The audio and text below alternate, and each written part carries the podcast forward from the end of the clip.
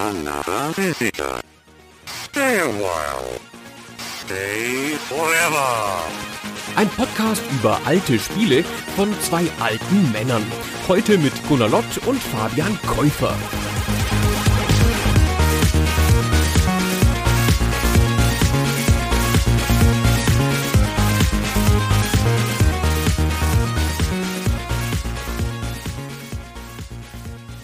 Hallo Gunnar. Hallo, Fabianix. Oh, Gunnar, ich mag's, wie du gleich witzig und elegant das Thema der heutigen Folge aufgreifst in dieser Begrüßung. Es geht um einen Klassiker der europäischen Popkultur. Es geht um Asterix. Und um genau zu sein, geht es um eine der Spielumsetzungen zu Asterix für das Sega Master System. Und ich sag's ganz offen, ich bin richtig überrascht, dass wir dieses Spiel heute besprechen. Und wie kam das zustande und wessen Schuld war das, wenn ich das mal so sagen darf? Schuld, Schuld. Wir haben nämlich die Unterstützer gefragt, das haben wir noch nie getan vorher bei Superstay Forever, was wir als nächstes nehmen sollen. Und Fabian hatte die sehr hübsche Idee zu fragen, welches noch nicht von uns gewürdigte System sollen wir mal nehmen? Sollen wir A auf dem Master-System Asterix besprechen? Sollen wir B auf dem Saturn Panzer Dragoon besprechen? Oder sollen wir C, was war das dritte, Fabian? Es war ein Bomberman-Spiel für die PC Engine. Genau. Diese drei haben wir zur Wahl gestellt, weil wir uns diesen Systemen mal widmen wollten. Und dann kam ausgerechnet Asterix raus. Wie das halt so ist in der Demokratie. Ich hätte es nie gedacht tatsächlich, weil Panzer Dragoon und Bomberman sind natürlich zwei große Namen für ihre jeweiligen Plattformen und dann beim Master System ist für mich persönlich in meiner Wahrnehmung eine Plattform, wo es viele schöne Jump'n'Runs unter anderem gab. Ich wollte dann aber nicht so die üblichen Verdächtigen nehmen, wie dass ich da einen der Sonic Ports nehme oder Alex Kid oder so und habe dann mal geschaut, was gibt es noch für gute Jump'n'Runs, die vielleicht nicht jeder kennt. Und Asterix ist in vielerlei Hinsicht ganz interessant, weil es ist ein kompetentes Spiel und es wurde von Sega selbst entwickelt, von einem japanischen Team, was unter anderem eben auch besagte Sonic-Portierungen im Vorfeld gemacht hat. Und ich glaube, das weiß nicht jeder und kennt nicht jeder. Es erklärt ein bisschen, warum es so ein gutes Spiel tatsächlich auch ist, vergleichsweise in seinem Genre auf dem Master System. Und ich fand es auch von daher interessant, wenn man sich die damalige Zeit anschaut. Nintendo hätte niemals eine Lizenzumsetzung gemacht. Die haben ihre eigenen Marken immer gepflegt. Die haben Mario-Spiele gemacht und Spiele mit Link und Spiele mit Kirby. Und Sega hingegen, die haben gesagt, hey, wenn es für uns eine attraktive Lizenz gibt, dann machen wir daraus ein Spiel. Es gibt fürs Master System auch einen Jurassic Park, einen Rocky, einen Rambo und eben auch einen Asterix, was sie zu einem Jump'n'Run umgebaut haben. Das Spiel kam 91, also auch nicht ganz in der allerfrischesten Zeit des Master Systems. Und es kam nur in Europa auf den Markt, was jetzt auch nicht unlogisch ist, weil Asterix ist ja auch eine europäische Marke. Das kennt in Amerika kaum jemand. In Kanada ist es sehr beliebt, also in bestimmten Regionen, natürlich wegen der Frankophilie da. Aber hier, also in Europa ist das einfach eine Popkulturmarke, die jedes Kind kennt, würde ich sagen. Ich würde sagen 100 Prozent. Bekanntheitsgrad hat Asterix unter Kindern und ist auch kulturell anerkannt. Das Asterix ist mir das erste Mal aufgefallen, das Master System Spiel von 91 erst 93 oder 94, als ich im Spieleladen gearbeitet habe seinerzeit. Ich habe das ja schon ein, zwei Mal durchklingen lassen. und wir hatten da so eine Verleihsektion und haben nicht nur verkauft, sondern wie in so einer Videothek auch Module verliehen. Und das einzige Spiel, was ständig noch verliehen wurde aus dem schwindenden Master System Segment, das war neben dem Mickey Mouse Spiel Castle of Illusion halt dieses Asterix Spiel. Das wurde immer typischerweise an Familienväter verliehen, die eine ganze Konsole oder mehrere Sachen fürs Wochenende mitgenommen haben für ihre Kinder und dann immer noch, ich nehme die Mickey Mouse und ich nehme den Asterix, das kennen die schon und so. Insofern würde ich jetzt so sagen, aus meiner ganz kleinen Händlerwarte damals ist diese Strategie, sich einer europäischen Marke zu bedienen, für diese japanische Firma durchaus aufgegangen. Hm. Und du hast es gerade schon ganz schön erklärt, es war so ein typisches Spiel, was eben nicht nur, aber auch dann Kinder angesprochen hat, gerade so in der Spätphase des Master-Systems. Und ich glaube, wenn man sich da mal die Verpackung in die Hand genommen hat und sich die Screenshots angeschaut hat, dann hat einen das einfach auch angesprochen, weil ich musste mich auch beim Spielen jetzt immer mal wieder dran erinnern, okay, du spielst ja auf einem technisch eigentlich recht schwachen 8-Bit-System und das ist auf jeden Fall, um das schon mal vorwegzunehmen, ein ziemlich schönes Spiel. Also das hat schöne, große Sprites, es hat gute Animationen, es ist sehr farbenfroh für ein 8-Bit-Spiel. Und ich finde so der Stil der Vorlage und auch der Charme und die Bewegungen, wenn jetzt Asterix oder Obelix die Legionäre aus so einem Baumstumpf rausprügeln, das haben die alles sehr, sehr schön eingefangen und ich verstehe total, dass das Spiel damals noch einen Appeal hatte und auch heute noch, finde ich, durchaus gut aussieht, was man jetzt nicht von allen 8-Bit-Spielen unbedingt behaupten kann. Das finde ich auch. Man kann das noch ganz gut spielen. Also es sieht auch noch hübsch aus. Das finde ich auch. Aber zur Spielerfahrung an sich kommen wir noch ein bisschen. Lass uns erstmal kurz erklären, was man da macht. Das vergessen wir ja gerne mal am Anfang einer Episode. Also du hast schon gesagt, es ist ein Jump'n'Run, relativ klassischer Plattformer. Man läuft von links nach rechts durch und überspringt Hindernisse und Schluchten und alles Mögliche. Das Besondere ist erstmal, dass es eigentlich ein Solospiel ist, aber man kann theoretisch zwischen zwei Charakteren wechseln, Asterix und Obelix natürlich. Das heißt nicht nur theoretisch, man kann am Anfang eines Levels auswählen, mit welchem man diesen Level bestreiten möchte. Und das ist wirklich eine Auswahl. Also wenn man in Level, keine Ahnung, 3-2 sagt, man möchte mit Obelix machen und dann ist man durch, dann hat man den mit Obelix durchgespielt. Wenn man scheitert und nochmal wieder anfangen will, hat man die Wahl nochmal und kann dann auch Asterix nehmen, was ein taktisches Element sein kann, weil die Level unterscheiden sich ein bisschen im Layout, je nachdem, mit welchem Charakter man sie angegangen hat, weil die Charaktere sind ein bisschen unterschiedlich. Gehen wir da später noch ein bisschen genauer drauf ein. Aber ansonsten ist es ein relativ typisches Jump'n'Run seiner Zeit, würde ich sagen, oder? Ja, es ist natürlich auch dadurch ein bisschen in seinen Möglichkeiten limitiert, dass wir eben mit dem Master-System hier eine Plattform haben, dessen Controller nur zwei Knöpfe hatte. Das heißt, du hast Springen, du hast Schlagen und durch eine Kombination der Schlagtaste mit einer Richtung kannst du noch Items verwenden, weil das ist noch eine zusätzliche Stufe der Komplexität, die da reinkommt. Asterix und Obelix können verschiedene Arten von Items einsammeln. Obelix ist da ein bisschen beschränkter. Er kann quasi Hinkelsteine einsammeln und die dann auf die Gegner werfen und Asterix bedient bedient sich verschiedener Arten von Tränken, die er einsetzen kann. Das ist eigentlich Zaubertrank. Äh, das muss ich jetzt kurz diesen Einschub hier machen, Gunnar. Ich fand das die ganze Zeit so irritierend. Warum sammelt Asterix Zaubertrank ein und wirft den dann wie so Molotow-Cocktails weg, um damit Blöcke zu sprengen, anstatt dass er den einfach immer trinkt, was ihn wahrscheinlich sehr viel stärker machen würde. Das hat mich so ein bisschen irritiert. Jetzt müssen wir leider kurz abschweifen, das tut mir auch leid. Wir haben es versucht. Also ich finde, man kann das Spiel mit Genuss spielen, und man kann auch Sätze sagen wie, oh, es fängt das Flair der Vorlage charmant ein, das ist alles richtig, aber man muss sich kurz davon verabschieden, dass es ein Asterix-Spiel ist am Anfang. So schön ist ein paar Sachen zitiert aus der Asterix-Welt, es benutzt die alle völlig falsch. Alles hanebüchender Unsinn. Ja, Obelix ist stark und Asterix ist ein bisschen flink, ja. Aber Asterix trinkt, wie du eben schon sagst, den Zaubertrank nicht, sondern wirft ihn wie eine Bombe. Es gibt da so kleine Explosionen. Und die Gegner sind alle irre und passen überhaupt auch nicht zusammen in der Welt. Also wenn du in einer der späteren Welten ankommst, in Ägypten, das erste, was dir begegnet, ist ein Römer im Kaktus, der sich versteckt hat. Das kann man noch verstehen. Das haben die Römer in ein paar Episoden gemacht. Dann nimmt dich so eine Windhose, wirft dich in so einen Graben und im Graben ist plötzlich ein Gallier mit Fackeln dem du nicht begegnen darfst, sonst brennt er dich an. Und ich so, hä, was macht denn der da? Oder du kämpfst gegen massenhaft Legionäre, also dass die verkleidet sind als Baum oder sich irgendwie unter einer Blume verstecken, alles gut. Aber es gibt auch gar keinen unverkleideten Legionär, der dich einfach nur angreift. Jedenfalls die ganze erste Zeit nicht. Dafür gibt es einen Legionär, der schwimmt, wassertretend im Fluss und spuckt Wasser nach oben. Und dann musst du dem Wasser ausweichen. Und das ist, wenn wir ehrlich sind, einfach ein typischer Jump'n'Run-Gegner. Hm. Das könnte auch ein Fisch sein oder ein Kobold oder irgendwas, aber es ist hier halt ein Legionär, weil wir halt bei Asterix sind. Das Spiel ist so ganz grob zusammengehalten durch so eine Asterix-Reisegeschichte. Ja, aber man muss sich davon verabschieden, dass das in irgendeiner Weise was mit der Asterix-Welt zu tun hat. Ja, ich mag das, Gunnar, wie du in deiner Empörung darüber jetzt schon so vorgeprescht bist. Wir gehen gleich nochmal 17 Schritte zurück, um unserem Vorsatz, der wir wollen das Spiel mal eingangs akkurat beschreiben, was es eigentlich ist, gerecht zu werden, aber um da nochmal einzuhaken. Weißt du, was ich glaube, woran das liegt? Warum ist diese einzelnen Set-Pieces vielleicht auch so komisch teilweise benutzt? Das hat ja ein kleines Team in Japan gemacht. Vielleicht waren die jetzt nicht so super für mit Asterix. Vielleicht haben die eine Vorgabe bekommen, guckt mal hier, da habt ihr fünf Bilder, das ist Asterix, das ist Obelix, das ist Idefix und das sind Legionäre.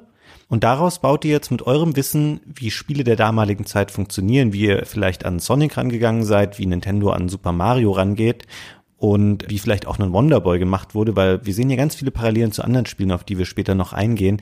Und dann haben die das vielleicht so ein bisschen als visuelle Elemente diese Figuren da eingebaut, ohne ein größeres Verständnis dessen, ob das tatsächlich eine akkurate Wiedergabe der Ereignisse in Asterix Comics oder Film oder was auch immer ist. Akkurate Wiedergabe, akkurate Wiedergabe, my ass. Der zweite Bossgegner in dem Spiel, wo du als Aufgabe hast, Miraculix aus Rom wiederzuholen. Der zweite Bossgegner ist Methusalix, das alte kleine Männchen aus dem Dorf. Aus irgendwelchen Gründen ist er zu dritt, ist selber dreimal da und kann zwei Meter hochspringen und gegen den kämpfst du plötzlich. Einfach so, ohne dass das irgendwie erklärt wird oder dass es irgendwie was ist. Keine Ahnung, deine Leute sind verrückt geworden und der Himmel ist ihnen auf den Kopf gefallen, jetzt kämpfen sie gegen dich.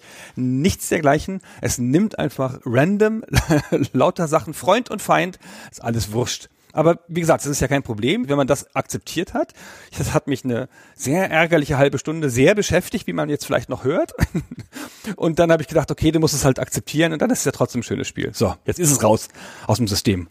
Okay, diese Methusalix-Stelle, Gunnar, das ist, glaube ich, ein typisches Element der damaligen Zeit. Was ganz ähnliches gibt es auch bei Super Mario World, was es zu der Zeit damals schon gab. Denn der Bossgegner existiert in drei verschiedenen Versionen und springt immer so von unten in den Bildschirm rein in dieser dreifachen Ausführung. Du musst quasi denjenigen treffen, der richtig ist. Das gibt es auch als einen Bosskampf in einem der Schlösser in Super Mario World und wahrscheinlich auch in unzähligen anderen Spielen. Warum er aber da auftaucht, ist kompletter Quatsch. Also ich würde sagen, das kohärenteste, was noch auf der Vorlage aufbaut, ist tatsächlich die Geschichte außenrum.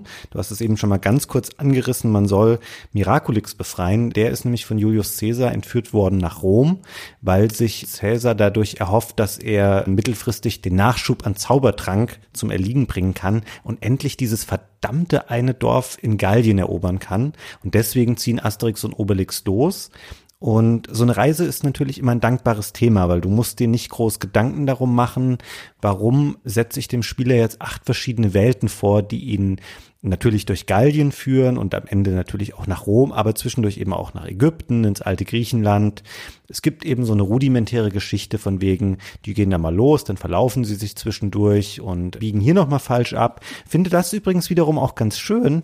Es gibt immer so kurze Comicbilder zwischen den einzelnen, es gibt acht Welten die aufgeteilt sind. Die Welten zwei bis sieben haben jeweils drei Level, die heißen komischerweise Runden im Spiel oder Rounds. Und die erste Welt hat nur zwei Level und das achte Kapitel ist nochmal ein einzelnes für sich abgesetztes Ding, was wir später nochmal beschreiben können. Und ja, da bereist man eben diese ganzen verschiedenen Regionen und kurze Comicbildchen machen da immer so eine kleine Überleitung. Das wird auch ganz offen gesagt. Oder man sieht ganz deutlich auf dem Bildschirm, okay, die sind jetzt in Ägypten angekommen und dann sagt halt Obelix irgendwie, ja, okay, ich glaube, hier sind wir einmal falsch abgebogen. Und darauf hat man dann schon ein Spiel aufgebaut. Ist übrigens tatsächlich auch eine Grundidee. Ich habe das mal nachgeguckt, weil das so naheliegend ist eigentlich dieser Gedanke. Auch dieser Asterix-Realfilm, der ist glaube ich auch schon 20 Jahre mittlerweile alt ist. Der erste war das glaube ich mit Gérard Depardieu als Obelix. Der hat eine ähnliche Prämisse. Da wird auch Miraculix entführt und muss dann wieder von beiden gerettet werden. Ach, das ist ja auch eine grundsolide Idee, finde ich. Ja, es gibt so ein kleines Comic-Intro sogar, in dem in mehreren Bildern das gezeigt wird. Ganz charmant alles und so. Und Cäsar kommt kurz vor und dann gehen die tapferen Helden halt los und verirren sich aber schauderhaft. Und das passt ja auch ein bisschen zu ihnen, ja. Das finde ich alles ganz nett. Wie gesagt, ich bin dann auch schon sofort versöhnt gewesen nach einer Zeit mit meinem kurzen Hass, dass das jetzt hier alles nicht Kanon ist, ja. aber die Geschichte macht das wirklich ganz hübsch durch diese Comic-Sachen. Es hat keinen Sinn, ja. Also es hat wirklich überhaupt gar keinen Sinn. Sie wollen nach Rom, dann sind sind sie plötzlich in Griechenland und immer die Entschuldigung ist, hm, das haben wir uns wohl verlaufen.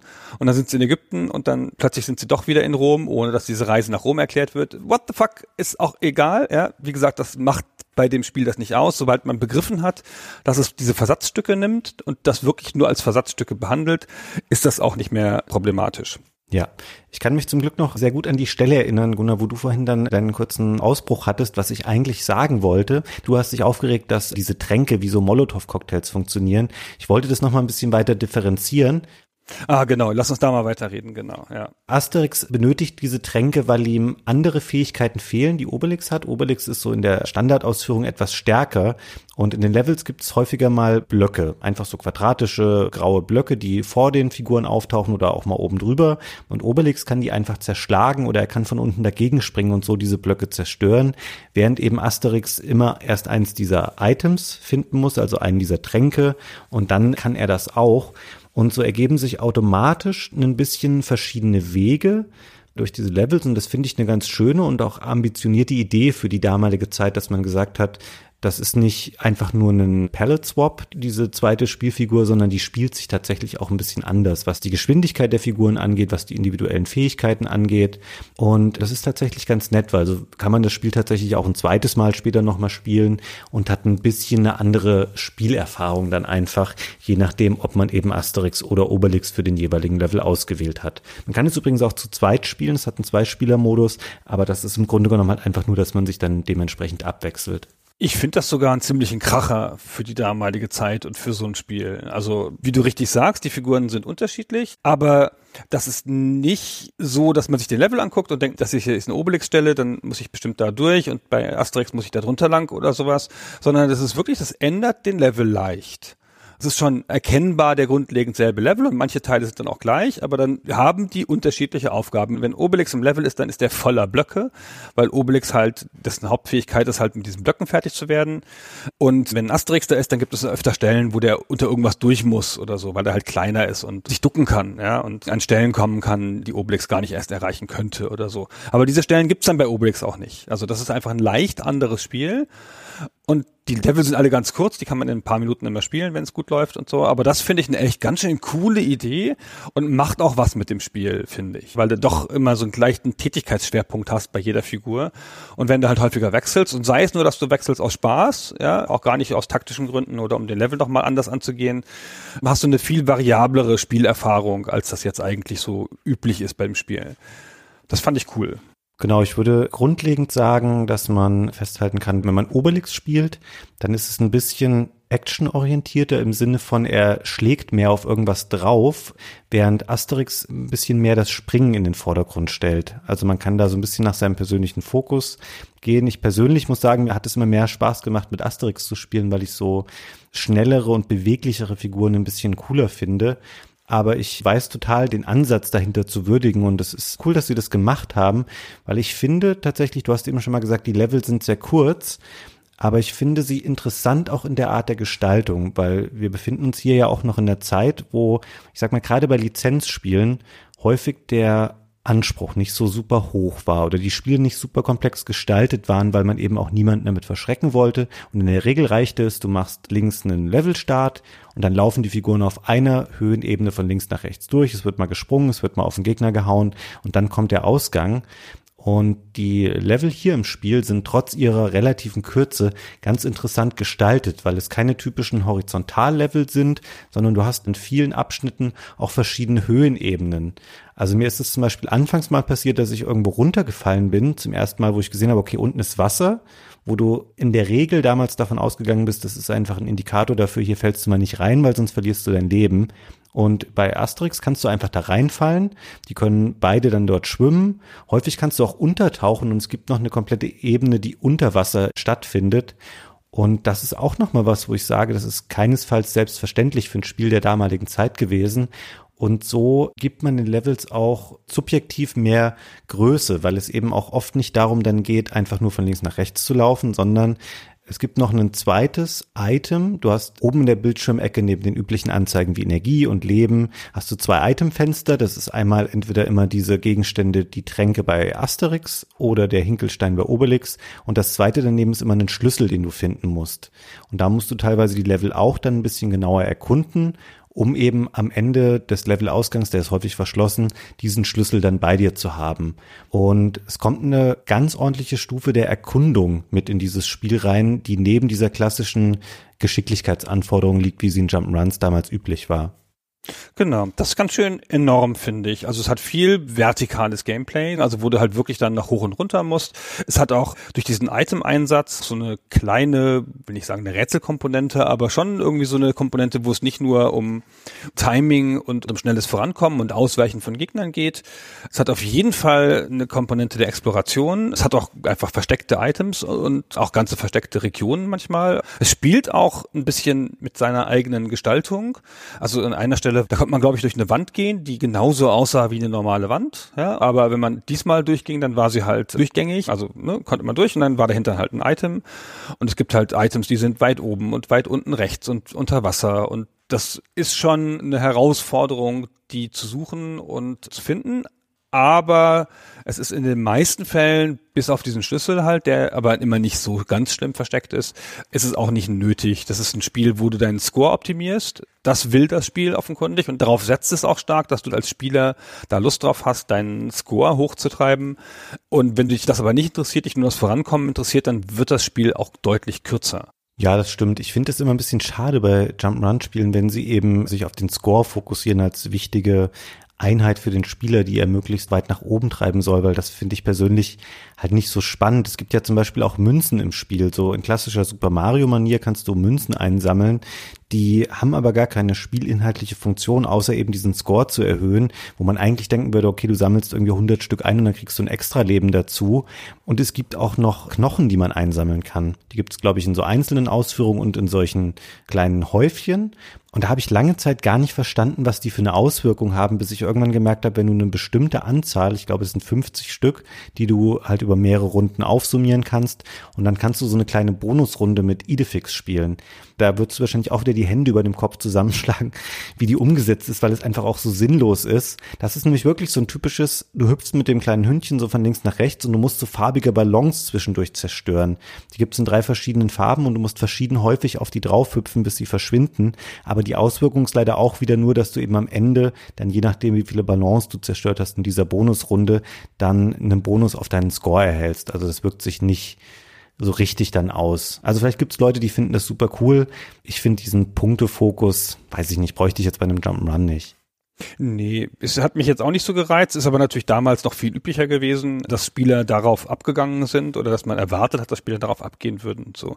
Es ist ein bisschen komisch, finde ich, in so einem Spiel, das so dann doch in seinen Teilen, ich will nicht sagen komplex, aber doch ziemlich variabel ist und ziemlich viel versucht aus der relativ klassischen Plattformerformel zu machen, dass es dann so ein simples Element wie den Score so weit in den Vordergrund stellt. Das ist schon ein bisschen mau, aber wie gesagt, das ist auch jetzt nicht so besonders schlimm.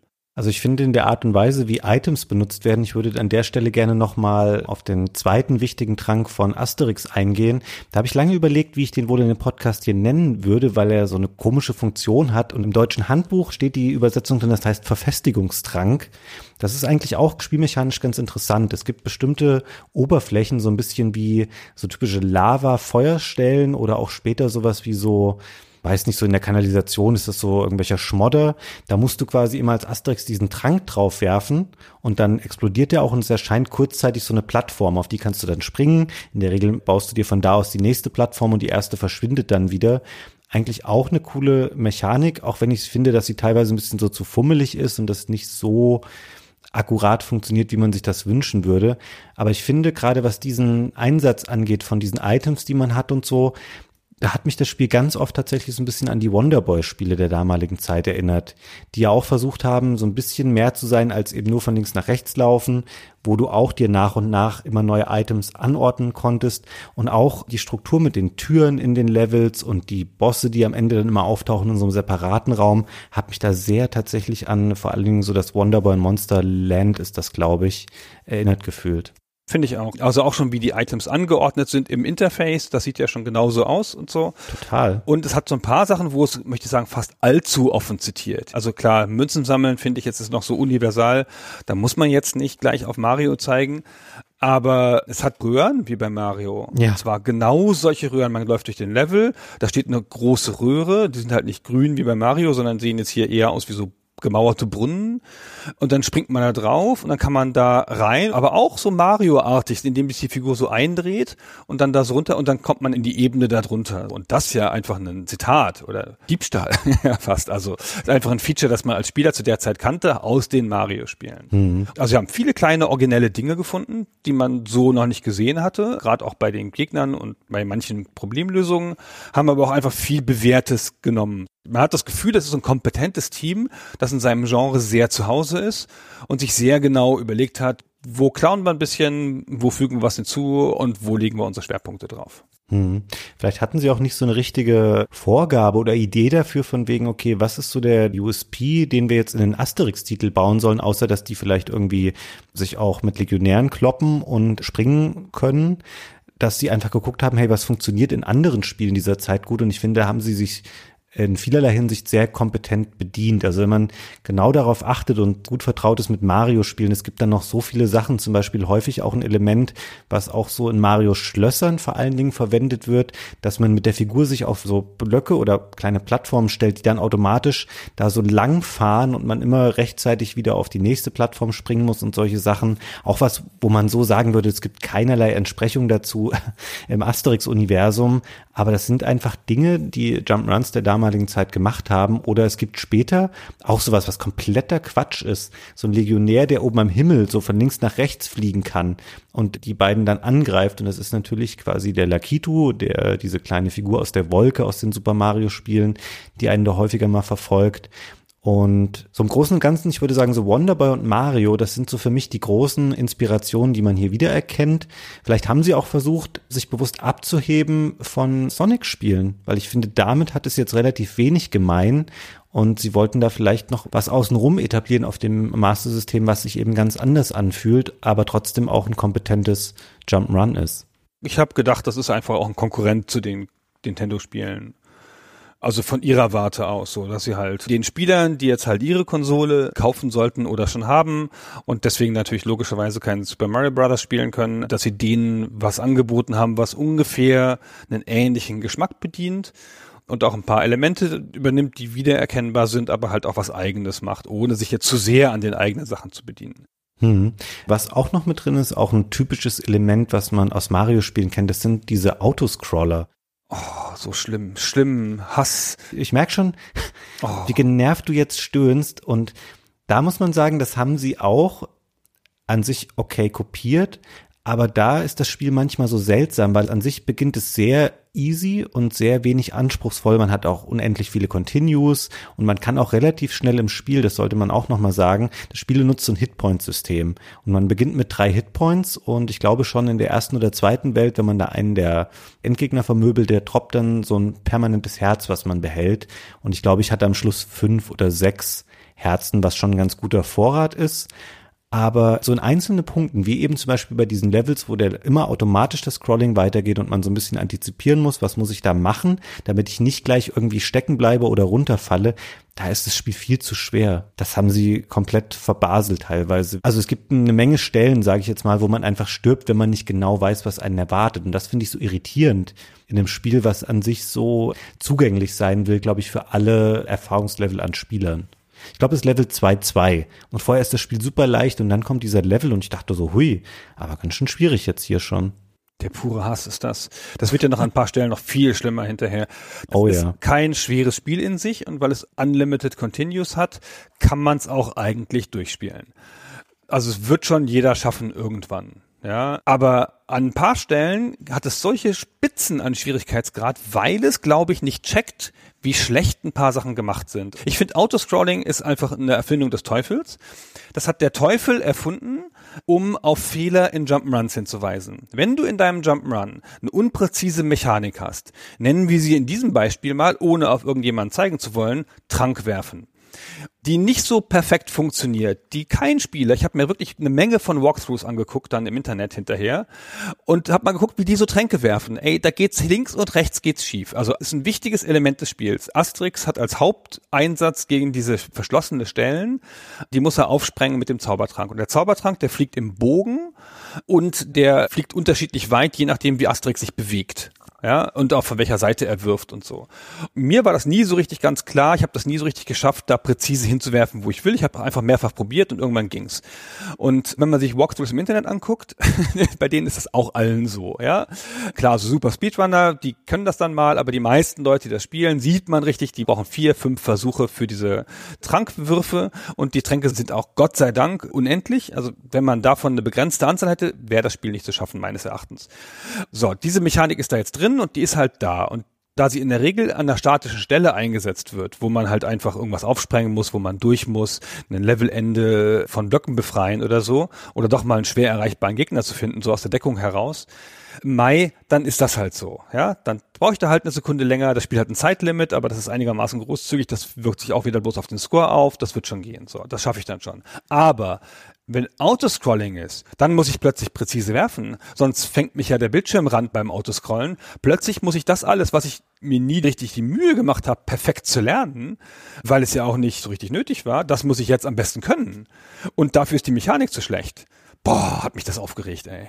Also man kann grundsätzlich sagen, das Spiel ist immer dann nicht so gut oder eher so mittelmäßig, wenn es den Spieler zur Eile drängen will. Wenn man sich nicht so viel Zeit nehmen kann, wie man gerne möchte. Ein anderes gutes Beispiel ist zum Beispiel Level 6.3. Oh, das ist der schlimmste Level der Welt. Pass auf, sobald der Level startet, sofort in der ja. gleichen Sekunde fängt von unten an so Lava aufzusteigen und du musst einfach sofort losrennen und es muss jeder Sprung sitzen. Ansonsten stirbst du einfach. Wenn du nur eine Sekunde wartest, dann kannst du das nicht mehr schaffen. Also es gibt dann immer so ein Soft Reset dazwischen, glaube ich, wenn man in einen neuen Abschnitt dann geht, dann fängt das wieder von vorne an. Also es steigt nicht permanent weiter, aber allein wie unverschämt dieser Anfang ist, dass der Level beginnt und sofort steigt diese Lava auf und du schaffst dann einfach den dritten Sprung oder so schon nicht mehr, weil man dann von der Lava eingeholt wird. Und das ist schade, weil das Spiel hätte an sich, glaube ich, mehr machen können aus der Kombination dieser, die Helden haben verschiedene Fähigkeiten, die Level sind auch vertikal aufgebaut. Du kannst ja teilweise auch Sachen miteinander kombinieren. Also damit meine ich jetzt nicht, du kannst Tränke zusammenschütten, aber zum Beispiel gibt es von den schöner gemachten Abschnitten sowas wie, du brauchst erst diesen Explosionstrank, um da so eine Nische aufzusprengen. Da findest du dann den zweiten Trank, mit dem du als Asterix dir dann diese Plattform herstellen kannst. Und erst wenn du das kannst, kannst du den Schlüssel erreichen und kannst dann dann später zum Ausgang gehen und denkst so, hey, das waren coole clever gemachte acht Minuten, die mir weit mehr bieten als die meisten Jump Runs der damaligen Zeit. Aber all das, wo es so primär den Spieler so ein bisschen vorantreiben will und so auf Geschicklichkeit oder präzises Spielen setzt, da ist es nicht so stark.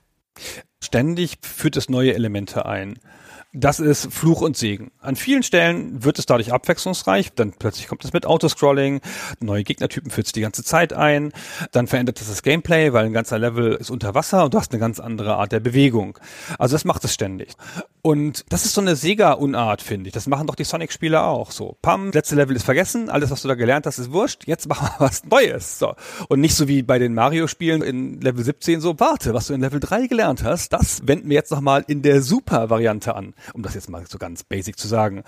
Ja, und immer wenn es das macht, warnt es einen auch nicht vor und man stirbt erstmal eine Weile, bis man dann gecheckt hat, was das jetzt eigentlich will und dann kann man das erst so ein bisschen genießen. Und das hat mich so ein bisschen gestresst, gerade zum Ende hin, weil das Spiel da an ein paar Stellen Mechaniken einführt, die es echt nicht mehr gebraucht hätte. Ja, gerade noch im Level 6.3, dann hast du gerade diese Lava-Geschichte, die halt unvermittelt kommt, wo jeder stirbt. Ich habe mir wieder Walkthroughs im Internet angeguckt, jeder stirbt da erstmal. Ja, auch die Leute, die es noch wussten aus dem vorherigen Walkthrough, die sterben da auch. Die so, ah fuck, hier ist ja die Lava. Und wenn du das geschafft hast, dann kommt eine ganz abgefahrene Stelle von so einem Flug auf so einer Plattform die immer oben und unten dich gegen tödliche Hindernisse detscht, so Palisaden, Spieße, irgendwie sowas. Und das ist so eine schwere Stelle und das ist so weit ab von allem, wie es bisher ist. Und das ist so eine andere Art, das ist jetzt nicht direkt Autoscrolling, aber diese Plattform fliegt halt durch und wenn du von der Plattform runtergehst, was du an einer Stelle machen musst, um den Schlüssel zu kriegen, dann kannst du sie verpassen und dann ist sie weg. ah, und das hat sich das ganze Spiel noch nicht gegeben, sowas. Du bist da überhaupt noch nicht getuned, du musst es in der Sekunde lernen. Das ist ganz neu. Diese Art auch, dass die Umgebung tödlich ist von oben und unten, dass du da irgendwas nicht berühren darfst, das kommt auch fast nicht vor vorher. Und zum Ende hin würde ich sagen, es ist echt ganz schön fies. So Level 6 natürlich, Level 7, das hätte es jetzt echt nicht gebraucht. Und Level 8 am Ende können wir gleich noch ausführlicher beschreiben, aber da führt es dann nochmal eine ganz neue Spielmechanik ein. Was ich jetzt auch wieder sehr schön finde, weil das hat dann was von einem Finale, ja, und es steigert sich ja irgendwie hin zum Ende. Aber Mai, es hätte auch einen Tick langsamer gehen können. Ja, du hast es jetzt als eine Unart beschrieben, dass da eben immer wieder neue Spielelemente eingeführt werden. Ich finde das an sich eigentlich sehr lobenswert, weil es zeigt, okay, wir haben nicht einen Level gebaut, den wir dann duplizieren und machen ihn ein bisschen schwerer, sondern man versucht immer noch was Neues. Ja. Sie haben es teilweise einfach nicht so gut gemacht oder zu schwierig gemacht und es gibt gelungene Beispiele dafür. Ich finde zum Beispiel die dritte Welt ist so eine Schneewelt. Und das ist ganz schön. Da kommen immer so große Schneebälle an Die töten einen aber nicht oder ziehen einem Energie ab oder so, sondern wenn man in diese Schneebälle gerät, bleibt man darin stecken und die Steuerung kehrt sich um für ein paar Sekunden. Und das ist eine ganz nette Idee, wo man ein bisschen drüber schmunzelt. Das macht das Spiel nicht unmenschlich schwer, weil man das relativ schnell wieder geblickt hat. Aber es ist sowas, was einen kurz ein bisschen aufhorchen lässt und man denkt, ach cool, das gab es jetzt vorher noch nicht. Das kommt auch, glaube ich, nur in dieser Welt vor. Und das finde ich ganz nett, aber an vielen anderen Sachen, die wir jetzt schon genannt haben, da ist es einfach nicht so stark. Gerade auch in der siebten Welt, das sind dann so ägyptische Tempel, da werden auch so dumme Sachen eingeführt, die einfach nur nerven. Zum Beispiel in einem Level bieten sie einem dann manchmal mehrere Türen an. Das ist auch eine Mechanik, die so ähnlich bei Mario mal benutzt wird mit, was sich daran erinnerst, im ersten Mario Bros. gibt es so mehrere Höhenebenen dann an Gängen und du musst durch den richtigen laufen, dann klingelt es so und du hörst, okay, ich bin jetzt richtig gelaufen, sonst kommst du wieder an der Stelle raus, wo du vorher warst und das ist bei Asterix hier so, da sind einfach drei Türen und du hast keinerlei Indikation dafür, wo es weitergeht. Und wenn du durch die falsche gehst, machst du halt den schweren Abschnitt, den du gerade schon mal gespielt hast, einfach nochmal, weil du wieder früher im Level landest bist. Und ich habe eine ganz wichtige Frage noch an dich, Gunnar, weil es hat mich einfach wahnsinnig genervt. In der siebten Welt wird nochmal ein neuer Gegnertypus eingeführt. Es sind nämlich so Vasen, blaue Vasen. Oh, die Vasen. Die ansonsten, pass auf, die sind ansonsten dafür da, du schlägst sie oder wirfst sie, ich weiß es nicht mehr genau, und dann fallen da Items raus. Das ist was, was immer für dich als Spieler gut ist, wo du immer einen Vorteil draus ziehen kannst. Und hier ist es so, du attackierst die und dann sind das so getarnte Fressvasen. Die springt dann auf dich drauf und steckt dir so auf dem Kopf und zwei Sekunden später bist du tot. Und ich habe weder verstanden, wie ich das hätte lesen sollen im Vorfeld, dass ich diese Vase jetzt einfach stehen lasse, noch was ich dagegen hätte machen können, damit ich da nicht sterbe. Und das hat mich wahnsinnig genervt. Nee, ich bin ja jedes Mal gestorben. Also das ist das, was sie halt oft machen, finde ich, dass du es halt nicht ahnen kannst. Sie warnen dich nicht vorher, dass jetzt irgendwas passiert. Ich glaube, das ist einfach ein Gag. Es ist ja auch ein Hammer-Gag, jetzt mal ehrlich, ja. Also diese Szene erzeugt ein memorables Erlebnis. Unweigerlich. Daran erinnert sich jeder. Klar, negativ eher, aber es ist natürlich spektakulär. Also dann frisst sich diese Vase halt auf. Und bisher war es halt ein tolles Item. Hm. Ich verstehe auch nicht, warum sie das machen, aber es ist halt ein Gag. Und es ist auch ein bisschen cool auf eine ganz fiese, unfaire Art. Aber Mai, die Level sind nicht so lang und an vielen Stellen ist es nicht super schwer und du hast Unlimited Continuous und ich glaube, die denken, und das ist ja auch vielleicht auch nicht ganz falsch, sie können sich einfach Sachen erlauben. Ja, wenn der Spieler da stirbt, dann fängt er halt nochmal von vorne an an der Stelle. Das ist schon ein bisschen fies. Aber eigentlich, du hast schon recht, eigentlich ist das eine Stärke, dass da so viele Überraschungen kommen, dass das Spiel viel aus deinem Reiseszenario schlägt, indem du dann halt wirklich immer wieder an neue Orte kommst. Du spielst es ja nicht so lang, man kann das glaube ich in zwei Stunden ganz gut durchspielen, auch wenn man nicht so super talentiert ist. Ja. Ich glaube, Checker schaffen es auch in einer Stunde, ist es ganz gut zu spielen. Und es kommt viel vor in diesen zwei Stunden. Es passiert viel, du siehst viele unterschiedliche Elemente, machst viele unterschiedliche Sachen. Du gehst nie nochmal irgendwie zurück an irgendwas Bekanntes eigentlich. So, es ist immer wieder was Neues. Ich habe das nicht auch im Podcast von Quackshot so ähnlich beschrieben? Auf dieser Reise, zack, wieder neuer Ort. Mhm. Pam, man freut sich, ja, hier ist wieder neue Musik, neues Grafikset. Ach, die Entscheidung wieder neu, nehme ich Asterix oder Obelix, gucken wir mal. Das hat schon was Angenehmes ist, finde ich. Und das ist auch eine, eher eine Stärke als eine Schwäche. Es hat mich nur an ein paar Stellen so geärgert, weil ich nicht mehr so frustresistent bin, wie ich 1991 war. Ja, das stimmt. Ich finde, was einen dann so schön versöhnt, ist dieser letzte Abschnitt. Du hast es vorhin schon mal gesagt, dass da nochmal was ganz Neues eingeführt wird, das es vorher gar nicht gab. Man kommt dann nämlich in Rom im Kolosseum an und dann gibt's da so eine Art Pferderennen. Im Streitwagen sitzt man da quasi dann drauf. Spielerisch ist das super simpel. Man guckt da eben so von der Seite drauf, wie in allen Levels vorher auch und dann galoppieren diese Pferdchen mit dem Wagen so von allein vor sich hin und man muss so ein bisschen die Geschwindigkeit variieren und zwischendurch immer mal springen, weil von oben und unten sonst solche Lanzen oder Speere kommen, die einen sonst töten würden. Dann fährt man da so ein, zwei Minütchen rum und dann endet das auch so relativ weird, möchte ich fast sagen, weil es einfach automatisch dann in eine Sequenz übergeht, wo Obelix dann quasi gegen diese Loge knallt, wo Caesar mit Miraculix sitzt. Was ich übrigens auch bemerkenswert finde, wieso sitzt Miraculix da mit und guckt sich da das Geschehen im Kolosseum an? Er sitzt da einfach so daneben und ist nicht irgendwo in einem Kerker eingesperrt oder so. Und dann ist das Spiel auch vorbei. Dann hat man ihn quasi befreit, er wird wieder zurückgebracht. Es gibt dieses sehr schöne, typische Schluss-Comic-Bild, wo sie alle da an diesem Festessen sitzen und der Bade ist am Baum aufgehängt. Das finde ich ist irgendwie ein schönes Ende. Da ist das Spiel wieder sehr entgegenkommend. Es ist ein sehr leichter, fluffiger Abschluss dann so im Vergleich zu den davor zunehmend etwas irritierend werdenden Leveln. Vor allen Dingen so sechs und sieben würde ich sagen, sind Welten, die ein bisschen, ja, nicht so super gelungen designt sind. Es verliert auch so ein bisschen im Kleinen, das klingt jetzt negativer als es ist, aber es verliert auch so ein bisschen das Asterix-Flair in den letzten Levels. Also weil das da sehr abstrakte Levels sind, sehr vertrackte Levels mit lauter Sachen, die jetzt nicht so in Asterix-Welt vorkommen. Das ist vorher auch schon so, aber es wird einem zum Ende hin, finde ich, deutlicher und dann ist es hinterher nochmal so sehr Asterixig, ja. In Rom, Cäsar kommt vor. Das versöhnt einen dann, finde ich, und das ist ein sehr angenehmer Abschluss. Und sie reißen dann noch das Kolosseum ein dabei. Das ist auch irgendwie noch ganz nett. Und dann weiß man, warum das Kolosseum in Rom kaputt gegangen ist ist. Das passt ganz gut in dieses Spiel, finde ich. Und das ist auch ein schöner Abschluss so. Aber hast du denn mal das Publikum angeguckt beim Pferderennen in Rom?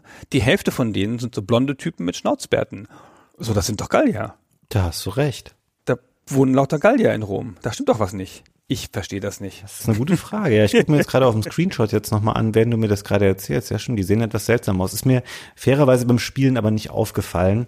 Ich glaube so ein bisschen, dass sie wahrscheinlich auch da, das wussten sie schon am Anfang. Die wussten genau, das Spiel soll so anfangen mit dieser Entführung und am Ende müssen wir irgendwie in Rom sein. Und dann haben die mal nachguckt, was ist denn ein bekannter Schauplatz in Rom? Was könnten wir denn da machen? Ah, okay, Kolosseum. Wie kriegen wir das Spielkonzept da reingebaut? Da so durchhüpfen unten durch die Arena ist ja ein bisschen langweilig. Wir machen ein Pferderennen. Und das wussten sie einfach vorher schon. Und deswegen passt das vielleicht auch wieder besser rein. Es fühlt sich tatsächlich sehr asterixig dann nochmal an am Ende. Und dazwischen haben sie einfach einfach viel gefreestylt mit den Figuren und dem Setting, was sie eben zur Verfügung hatten. Und ja, ich finde trotzdem, alles in allem, das ist schon gerade für 8-Bit-Verhältnisse heute auch noch will nicht sagen super gutes oder herausragendes, aber es ist ein gutes Jump'n'Run, was auf jeden Fall wahrscheinlich in seinem Genre relativ weit vorne mit dabei ist auf dem Master System. Gerade auch, und das darf man nicht unter den Tisch fallen lassen, ich habe das eingangs schon mal gesagt, weil es schön aussieht und ich finde auch, da wirst du mir jetzt vehement gleich widersprechen, finde die Musik im Großen und Ganzen auch gelungen, bis auf eine große Einschränkung, die leider für alle der Musikstücke gilt. Die sind nämlich alle super kurz. Also ich habe teilweise gedacht, ich spinne, wie schnell sich diese Lieder dann einfach lupen. Ja, das ist ein bisschen komisch an ein paar Stellen, zumal wenn du Levels mehrmals spielst. Wenn du zum Beispiel wie ich ewige Zeiten in Level 6.3 verbracht hast, der auch nicht meine Lieblingsmusik hat, dann fängst du schon an, sie so ein bisschen zu hassen. Denkst du so, ah, jetzt könnte aber mal was anderes kommen, bitte, bitte, bitte. Aber an den meisten Stellen sind die Musikstücke schon hübsch, finde ich. Und auch technisch schön und so. Gefällt mir insgesamt ganz gut. Komm, wir hören mal in eins dieser kleinen Stückchen kurz rein. Es dauert ja nicht viel länger als 20 Sekunden, weil danach wiederholt sich's eh schon.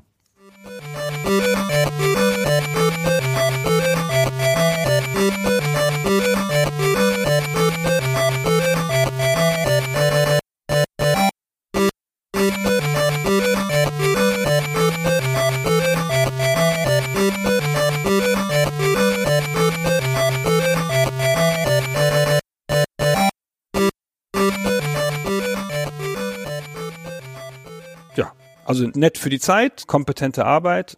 Wie gesagt, nur so ein bisschen die Loops zu kurz. Hm. Das Spiel hat dann tatsächlich für sich genommen so gut funktioniert. Ich finde das ganz interessant. Also 91 ist eine völlig okaye Zeit, sage ich jetzt mal, um Master System Spiel rauszubringen. Das hat tatsächlich auch noch mehrere Fortsetzungen dann bekommen auf dem Master System, weil es wahrscheinlich in Europa vor allem sehr beliebt war, weil der erste Teil ist ja auch nur in Europa erschienen. Es gab tatsächlich 93 und 94 noch zwei Fortsetzungen. 94 ist das Jahr, in dem auch schon die PlayStation erschien. Das heißt, da lag noch eine komplette Hardware-Generation dazwischen aber trotzdem so lange noch auf dem Master System mit neuen Asterix-Spielen versorgt. Der zweite Teil Asterix and the Secret Mission. Sehr, sehr ähnlich, ist auch vom gleichen Team und das 94er Spiel, das heißt The Great Rescue, das hat Core Design gemacht und das ist irgendwie total krude und blöd. Also das habe ich mir auch mal kurz angeschaut, aber das taugt nicht so viel leider. Ich finde, es wirkt wie eine logische Fortentwicklung, weil sie machen eine logische Fortentwicklung, die gar nicht doof ist. Du kannst nämlich zwischen Asterix und Obelix wechseln im gleichen Level. Also da kannst du sozusagen dir die Aufgabe im Level angucken und dann switchen und dann wird an Ort und Stelle ausgetauscht.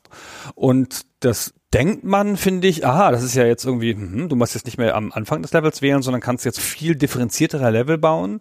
Das führt aber dann dazu, dass es halt echt ganz schön stumpf wird an ein paar Stellen. Ja, okay, hier kommt Obelix nicht durch, zack, auf Asterix, hm, hm, hm, hm. hier kommt eine Hausstelle, hm, zack, auf Obelix zurück und wird dadurch viel mechanischer und wirkt viel unnatürlicher an den Stellen. Außerdem sieht es nicht so schön aus wie die anderen beiden. Hm. Kleiner Exkurs an dieser Stelle, Gunnar, wusstest du eigentlich, dass das zweite Spiel, das Secret Mission, dass das in anderen Regionen, also ganz konkret in einer Region, nämlich in Brasilien, nochmal Jahre später, 1996, veröffentlicht wurde und dass sie da die Charaktere dann ausgetauscht haben gegen Figuren aus so einer Cartoonsendung, die in Brasilien halt sehr beliebt war, ich glaube TV Colosso. Sieht sehr witzig aus, ist eher so eine Hundefigürchen dann, also man erkennt es schon, wenn man das weiß, dass das das Asterix-Spiel ist. Aber finde ich interessant, dass sie sowas dann nochmal hergenommen haben und andere Figürchen für andere Märkte dann da reingepackt haben. Das finde ich irgendwie ganz witzig. Und gerade auch, wenn man sich vorstellt, ey, 96 noch Master System Spiele, das ist irgendwie schon ziemlich cool. Lass uns da mal einen ganz kurzen Exkurs auf das Master-System an sich machen. Das ist, glaube ich, gar nicht unangemessen, weil wir ja jetzt das erste Mal über das Master-System sprechen. In diesem Zusammenhang müssen wir jetzt keine ganzen großen historischen Abriss machen, aber es ist, sagen wir mal, ein unglückliches System von verschiedenen Dingen geplagt. Ein bisschen eine Art von Fehlgeburt, würde ich nicht sagen, aber so ein Versuchslabor von Sega, um gegen das Famicom anzutreten. Also die große Nintendo-Konsole, das Nintendo Entertainment System, das halt super gelaufen ist. Und es sind eigentlich drei Konsolen, die Sega 1000, SG 1000, Mark 1, 2 und 3, die nacheinander Iterationen auf demselben System waren und auch noch abwärtskompatibel waren, die Sega nacheinander rausgebracht hat. Die erste 1985 und die Mark III wurde dann später einfach anders designt nochmal und umbenannt in das Master System, weil Sega schon irgendwie diesen Dreh hat, cooles futuristisches Zeug zu machen und das ein bisschen anders zu positionieren, auch mit den schwarzen Konsolen und sowas, gegenüber den eher familienmäßigen Nintendo-Konsolen. Aber es war so eine Kette von Versuchen und das lief alles nicht so. Sie haben schon Hunderttausende von Einheiten verkauft, aber das NES war quasi nicht angreifbar. Und das Master-System war sozusagen der letzte Versuch in dieser Reihe, aber auch das Master-System, das kam ja erst 85 in Japan und 87 in Europa. Und dann kam ja schon 1989 das Mega Drive in Japan dann erstmal. Genau. Also ganz kurze Konsolengeneration, fast wie die erste Xbox, wo man einfach merkt, Sega ist schon wieder einen Schritt weiter. Ja, es funktioniert schon wieder alles nicht. Wir müssen noch eine Konsole haben, noch eine schnellere. Wir machen was anderes, diesmal mit Eagle und so. Und das Master-System hat da so ein bisschen dran gelitten und hat dann so eine Art zweites Leben bekommen mit der zweiten Konsolen-Iteration, dem Master System 2. Das war dann einfach so ein bisschen, will ich sagen, wie eine PlayStation Slim, aber einfach nochmal ein bisschen verändertes Design, ein bisschen billiger hergestellt. Und da hat es dann nochmal eine ganze Weile überlebt in bestimmten Territorien. Ein bisschen als Kinderkonsole, als günstige Konsole, als Zweitkonsole und hat da noch eine ganze Weile durchgehalten. Und um da den Bogen zu schließen zu dem, was du gesagt hast, Japan konnten sie nichts reißen. In Amerika war es ein reines Desaster. Und überlebt haben sie eine ganze Weile in Europa. Allein in Europa haben sie die Hälfte aller Master System Konsolen verkauft. 6,5 Millionen von 12 oder 13 und in Brasilien, wo es nochmal ein ganz besonderer Fall war, weil da wurden dann bis 2000 noch Master Systeme verkauft.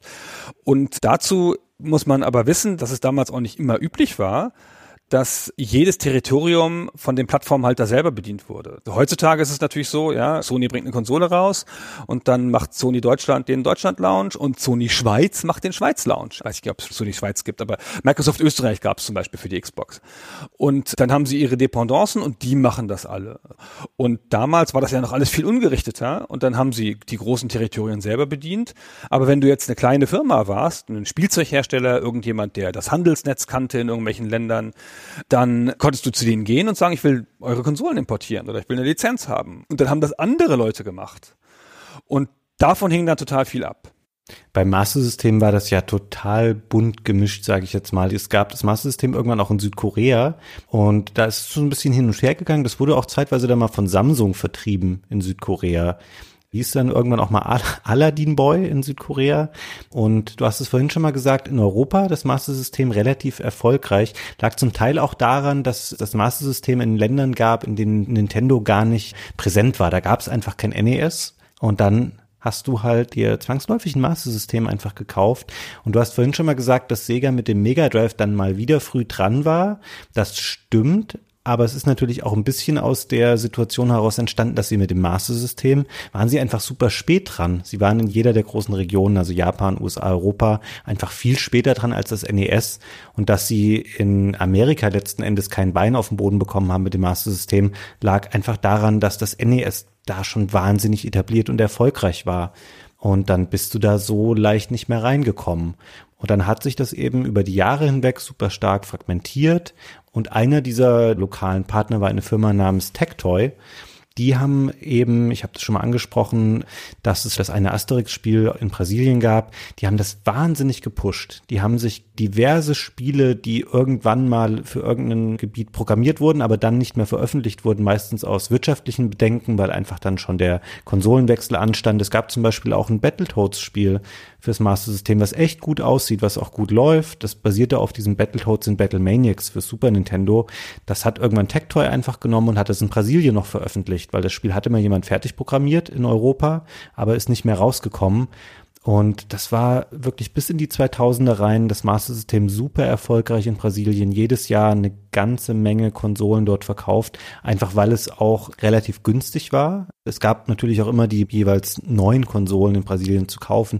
Die waren nur einfach unverhältnismäßig teuer gemessen am Durchschnittseinkommen der Bevölkerung dort. Und deswegen gab es da halt ewig Master System Konsolen. Und du kannst heute noch, es gibt eine Homepage von Tectoy, die verkaufen da ein echt hübsch aussehendes Master System, was so relativ modern designt aussieht. Die Einschränkung mittlerweile ist, das ist keine Modulkonsole mehr. Das ist sowas ein bisschen nach der Funktionsweise, wie es heute hier das NES Mini und das Mega Drive Mini und den C64 Mini und all diese Kisten gibt. Sowas ist das, wo eben Spiele eingebaut sind aber bis heute tatsächlich das Master System da eine recht beliebte Konsole. Und da sind dann eben, ja, ich glaube so in der aktuellen Version so 130 Spiele oder sowas eingebaut, womit man wahrscheinlich einen Großteil der Master System Bibliothek dann einfach hat.